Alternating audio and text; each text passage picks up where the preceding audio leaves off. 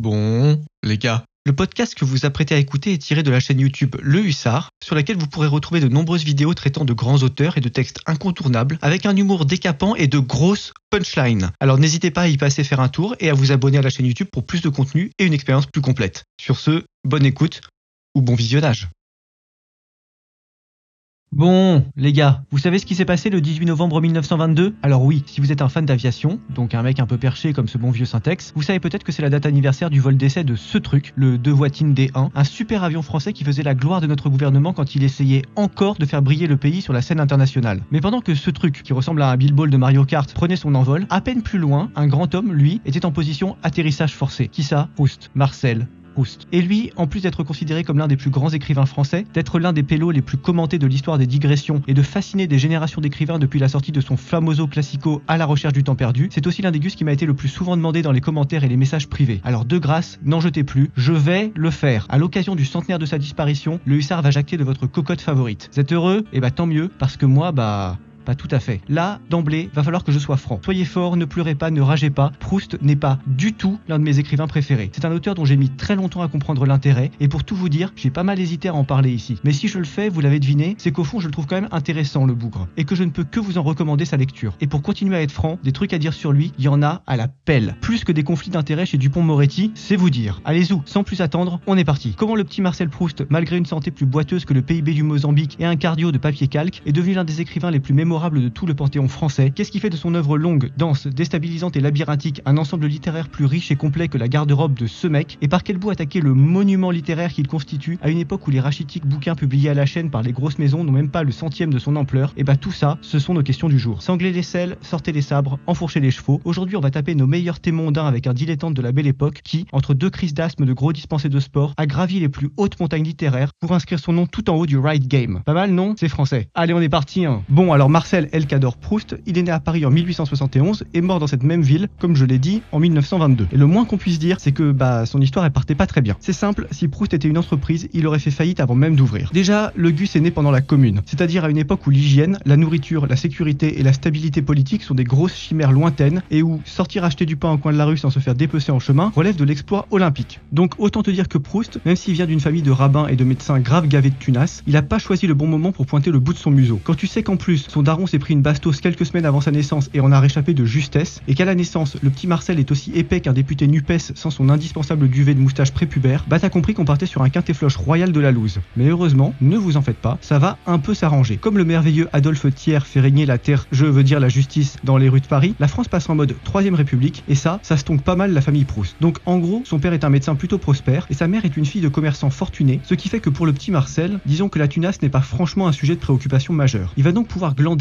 allègrement et réfléchir à ce qu'il veut faire de son existence. Et ça, à une époque où l'espérance de vie moyenne avoisine les 40 berges et où le salaire moyen se résume à une poignée de pièces rouges jetées au visage des early French dreamers en haillons, c'est quand même une sacrée chance. Mais ne vous inquiétez pas, pour compenser, le karma va rattraper le petit Marcel par le col et lui coller un asthme vénère. À partir de là, c'est le dawa dans sa vie et pour toujours. Chaque printemps, pousse tous et s'étouffe comme un Éric Zemmour qui citerait le mot de Richelieu en boucle, à tel point qu'à ses 9 ans, on croit très clairement qu'il va canner. Mais non, le bougre est un coriace. Au dernier moment, alors que le gars est déjà livide et bleuté, il reprend conscience et survit. Bon, alors là, la messe est dite. Désormais, à la belle saison, notre gonze vivra reclus, le plus isolé possible, pour éviter de calancher à la première marguerite venue. Et là, je vous prie de croire que quand je dis reclus, c'est pas pour rire. Pour vous faire une idée, à la fin de sa vie, quand des pélos importants comme Cocteau venaient le visiter chez lui, la bonne de Proust, avant de les faire entrer, elle leur époustait les vêtements, le visage, et leur faisait passer un questionnaire du genre Vous êtes allé dans un jardin aujourd'hui? Ou encore Vous avez offert des fleurs à une femme cette semaine? Donc t'as bien compris que quand t'as un contrôle plus sévère à l'entrée de la maison de ton pote qu'à la douane de ton pays ouvert comme un rectum béant à tous les chibrax du tiers-monde, c'est que l'état de santé du pélo doit pas être joisse. Et bah c'était très clairement le cas. Et il y a pas que la santé de Proust qui n'est pas joisse, il y a la politique de son temps aussi. En gros, toute l'adolescence de Marcel est marquée par l'affaire Dreyfus. Pour les moins de 15 ans et les moins de 15 de QI qui suivent cette chaîne, abonnez-vous, mettez la cloche, je vous aime quand même, je récapitule cette sombre affaire. En 1894, un officier français juif, Alfred Dreyfus, est accusé d'avoir fourni des informations aux Allemands. Pour ce supposé crime de haute trahison, il est condamné à perpète dans le pire Airbnb du monde, l'île du diable. Et quel rapport avec Proust me direz-vous? Eh bah voilà, le pélo Dreyfus, bah en fait, euh, spoilers, il est complètement innocent. Ouais, complètement innocent. Si si, pas la peine de nier, les 3 ou 4 lesquénistes en commentaire là, c'est un fait historique avéré, Dreyfus n'avait rien à se reprocher, allez, couchez, stop rager dans mon potager, vous pouvez disposer. Donc pendant 10 ans, jusqu'à ce que Dreyfus soit relâché, la société française va se diviser entre Dreyfusards et anti-Dreyfusards, les uns voulant la liberté pour le capitaine, les autres la prolongation de son CDI souffrance éternelle. Et Proust, qui est catholique par son père et juif par sa mère, il est sacrément tiraillé entre les deux camps. Et lui finalement, il penche clairement dans le camp des Dreyfusards. Mais du coup, bah il se heurte à un autre problème, parce que Proust Proust, sa passion dans la vie, c'est de glander dans les plus énormes salons mondains de Paris, à la recherche de validation sociale comme une Instagrammeuse en déficit de likes. Et là-bas, le truc, c'est qu'il croise tout le temps des colossaux bourgeois anti-Dreyfusards qui dropent des punchlines plus border que Le Pen et ses points de détail sur la communauté que vous connaissez bien. Donc bon, entendre tes potes insulter ta mère dès que tu sors boire ton de folle dans un 800 mètres carrés du 8e arrondissement, disons que ça n'aide pas à maintenir des rapports apaisés avec tout le monde. Mais heureusement pour lui, Proust a de grands objectifs dans la vie et il ne s'arrête pas à ses carabistouilles. Qu'est-ce qu'il veut faire? Devenir écrivain. Ça, on peut dire, ça le botte grave. C'est THE truc qu'il veut faire de sa vie. Un peu comme Yann Moix quand il a commencé à tailler des pipes pour faire paraître ses délires mythomanes chez Grasset. Là, on est sur un choix de vie complètement assumé. Du coup, dès la fin du lycée et entre deux cours à l'école libre des sciences politiques, l'ancêtre de l'infâme Sciences Po Paris, le petit Marcel commence ses activités de wannabe Victor Hugo. Et le moins qu'on puisse dire, c'est que ça va s'avérer beaucoup plus compliqué que prévu. Entre sa vie mondaine, ses études, sa santé plus chancelante qu'un funambule alcoolique et la très handicapante inconstance qui marque son caractère, bah le succès va faire quelques détours avant de toquer à la porte de Marcel. Pour vous dire, quand il publie son premier livre en 1896, Les plaisirs et les jours, il se fait tellement étrier par la critique qu'il se retrouve à se battre en duel avec un genre de Welbeck de l'époque, c'est-à-dire un pélo triste comme la pluie et moche comme un ulcère, qui s'appelle Jean Lorrain, pour laver son honneur après un article particulièrement insultant. Et c'est pas tout. Vers la même période, Proust commence son Jean Santeuil, un grand roman qu'il n'achèvera jamais, faute de témérité, avant de s'en désintéresser petit à petit à mesure qu'il se fait un nom dans les salons de l'aristocratie française et qu'il découvre, vers 1900, la pensée de Ruskin. Alors qui c'est lui encore? Eh bah c'est très simple, Ruskin, c'est THE plus grand théoricien de l'art anglais au 19e siècle. Problème numéro 1, c'est un roast beef. Problème numéro 2, comme il était anglais, il était perfide et il avait interdit qu'on le traduise de son vivant. Et bah bonne nouvelle pour Marcelol, en 1900, Ruskin vient tout juste de canner. Donc ni une ni deux, Proust décide de traduire Ruskin. Ouais, très bien. Seul petit souci, euh, Proust ne connaît pas bien l'anglais. Ouais, c'est embêtant, hein. Donc c'est sa moment qui va faire le boulot pour lui, en lui traduisant mot à mot le pélo, pendant que lui derrière, il réécrit le tout à sa sauce. Donc clairement, en termes de méthode de traduction, on a déjà vu mieux, mais au moins ce coup-ci, Proust va vraiment publier un bouquin finalisé, La Bible d'Amiens, en 1904. Bon, ceci étant dit, il est temps de faire le point. Au moment où paraît la Bible d'Amiens, Proust a 30 ans passés et il est aussi dans la deuxième moitié de sa vie. Et jusqu'ici,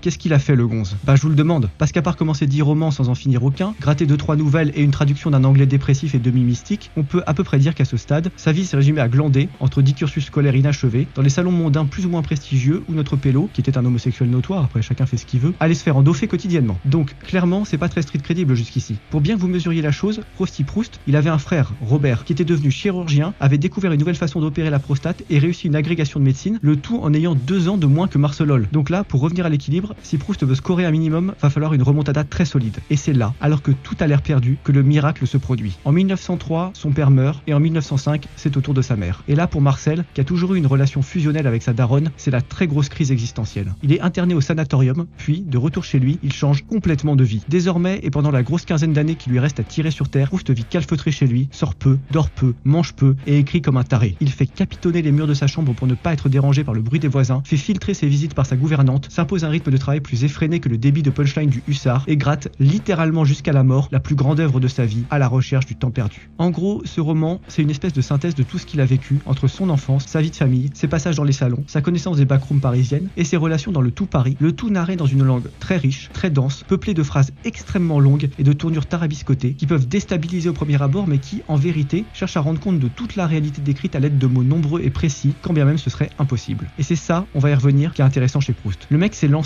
sur le tard, dans la rédaction de la plus vaste cathédrale de style possible, dans le plus grand battage de burnes de sa propre santé et des exigences mondaines et sociales que suppose, depuis l'invention de l'agriculture, une vie en collectivité digne de ce nom. Donc Proust, qui encore une fois s'épuise à la tâche, il va enchaîner les parties de sa recherche entre 1913, avec Du côté de chez Swann, et sa mort en 1922, même si les derniers volumes, notamment La prisonnière, Albertine disparue et Le temps retrouvé, paraîtront à titre posthume entre 1923 et 1927. Et devinez quoi? Même si au début Proust galère à trouver un éditeur et se fait même jeter comme une merde par André Gide chez Gallimard, au point où il finit par se publier à compte d'auteur chez Grasset, c'est-à-dire que c'est lui-même qui paye l'édition du livre, et bah tout de suite, c'est un immense succès. Il faut dire que Proust, qui a appris de ses échecs avec les plaisirs et les jours, il paye des critiques pour dire du bien de son travail. Ça aide pas mal ça. Du coup, à partir du deuxième tome de la recherche, À l'ombre des jeunes filles en fleurs, Proust est publié chez Gallimard, et il reçoit même le prix Goncourt en 1919. Donc laissez-moi résumer la situation. Entre 1914 et 1918, pendant que toute l'Europe s'entre-déchire façon Hachis Parmentier pour d'obscurs motifs d'Alsace-Moselle et de grand-duc Drive-Baillet, le petit Marcel Proust, 43 ans, reste terré dans sa chambre et gratte entre deux crises d'asthme vénère, la plus colossale démonstration de style littéraire de tout le XXe siècle naissant. Voyez un peu le tableau, vous? Eh ben le moins qu'on puisse dire, c'est que c'est du solide. Pondre 7 romans en 10 ans, qui sont tous des chefs-d'œuvre, et les unifier en plus sous une même appellation qui claque, fallait le faire, chapeau bas. Du coup, quand sa santé faiblarde finit par le trahir pour de bon fin 1922, Proust laisse derrière lui une œuvre immense et une réputation d'auteur aussi géniale qu'incontournable qui vont le suivre pour les siècles à venir. D'ailleurs, le jour de son enterrement, tout le gratin des auteurs street crédibles est là. Barès, Mauriac, Rivière, Pollan, Gide, que du lourd. Mais sa réputation de génie, Proust la méritait-il vraiment? C'est ce qu'on va voir tout de suite. Bon, alors clairement, je vous l'ai dit de base, j'étais pas fan de Proust. Et pour être franc, il y avait deux raisons plutôt solides à ça. La première, c'est ce mec. Il s'appelle Sainte-Beuve, c'est un auteur et critique du 19e siècle, et il est passé à la postérité pour deux choses. Petit 1, être l'amant de la femme de Victor Hugo, qui le surnommait Sainte-Bave, et petit 2, avoir développé une théorie critique sur les auteurs selon laquelle, pour comprendre un texte, il faut comprendre qui était son auteur, ce qu'il pensait de tel ou tel sujet, ce qui l'a influencé dans son écriture, et quels sont les épisodes marquants qui ont jalonné sa vie. Et quel rapport avec Proust? Eh bah Proust, il a écrit ça. Enfin, pas exactement parce que c'est un recueil d'articles publiés après sa mort, mais en gros, dans ce bouquin, notre gars, il défend la théorie selon laquelle, pour simplifier, il existe une frontière étanche entre la personne qui est l'auteur dans sa vie de tous les jours et la personne qu'il représente dans son travail d'écriture. Ouais, en gros, frontière étanche entre le moi social et le moi littéraire. Du coup, et vous le savez bien, je suis un amateur de Céline, et Céline, il disait ceci quand on écrit, il faut mettre sa peau sur la table. Ce que ça veut dire, c'est que quand on gratte un texte, on doit s'inspirer de sa vie. Et pour comprendre ce qu'est et représente vraiment l'œuvre d'un auteur, il faut savoir qui il était, à quoi il ressemblait, s'il a fait la guerre et si c'était un pauvre incel ou un tartineur de daronne troisième dame de confiture bonne maman. Du coup, laissez-moi vous poser une bonne question. Qu'est-ce que vous voulez que j'en ai à carrer de Marcel Proust-Proust et de sa théorie foireuse de la littérature? Non mais sérieux, parce que pour un gars qui a passé sa vie dans les salons mondains et qui n'a jamais vécu quoi que ce soit de fort et de grandiose, effectivement, on peut croire que l'œuvre ne s'explique pas par le vécu. Mais quand tu es un solide vétéran et un colossal que tard, d'un coup, bah ça sonne beaucoup plus illusoire. Et ça, ça m'amène au deuxième point que j'appréciais pas chez Proust. Je trouvais ça maniéré. Pour vous dire, Marcelol, il est réputé pour ses phrases très,